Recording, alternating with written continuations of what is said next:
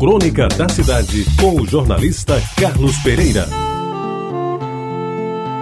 Amigos ouvintes da Tabajara, nos tempos de hoje em que cruzamos com dezenas e até centenas de motocicletas pelas ruas e avenidas da cidade e nas estradas por todo o estado, com pilotos cada vez mais despreparados para o ofício de dirigir as máquinas, aproveito este dia para lhes contar em resumo como foi a minha convivência com desses veículos em tempos idos. A minha lambreta me serviu e muito, como transporte para o trabalho, para o estudo, para a igreja e para o lazer, inclusive para o prazer. Vou tentar aqui relembrar algumas passagens que vivi e ainda guardo na memória, durante o tempo em que usei a simpática e econômica máquina presente na minha vida durante mais ou menos seis anos. Como eu já lhes contei em outra crônica, entre a bicicleta Philips pneu balão que me transportou durante todo o curso ginasial do liceu e a lambreta comprada à prestação, se passaram quatro anos.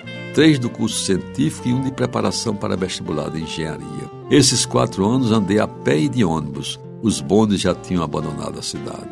Aprender a pilotar a máquina italiana até que não foi difícil sobretudo por quem durante muito tempo se equilibrou em cima de uma bicicleta sem levar quedas desastrosas. Normalmente tem mais facilidade de domar um motor de duas rodas. E assim foi comigo. Lembro bem do primeiro acidente em que fui envolvido, sem nenhuma culpa, diga-se de passagem. Descia tranquilamente a Guedes Pereira em frente ao edifício do IPASE. Na época, um dos poucos, se não o único prédio alto da cidade. Quando o pedestre atravessou na minha frente olhando para o alto como a contemplar aquela construção tida como arranha-céu, imagine, o edifício do Ipaz era arranha-céu. Ele não deu conta da lambreta que descia a ladeira.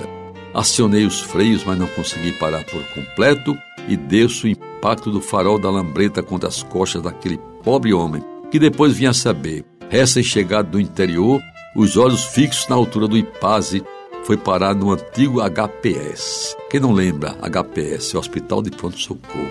Ferido, mas sem gravidade, enquanto eu fui ao chão, amarguei por algum tempo os braços marcados por feridas que me atormentaram. Outra passagem que eu lembro foi o desaparecimento da minha querida Lambreta. Tendo ido a uma festa no Clube Astreia e deixado a máquina no estacionamento, qual não foi a minha surpresa, desagradável surpresa, ao procurá-la, ao sair não encontrá-la?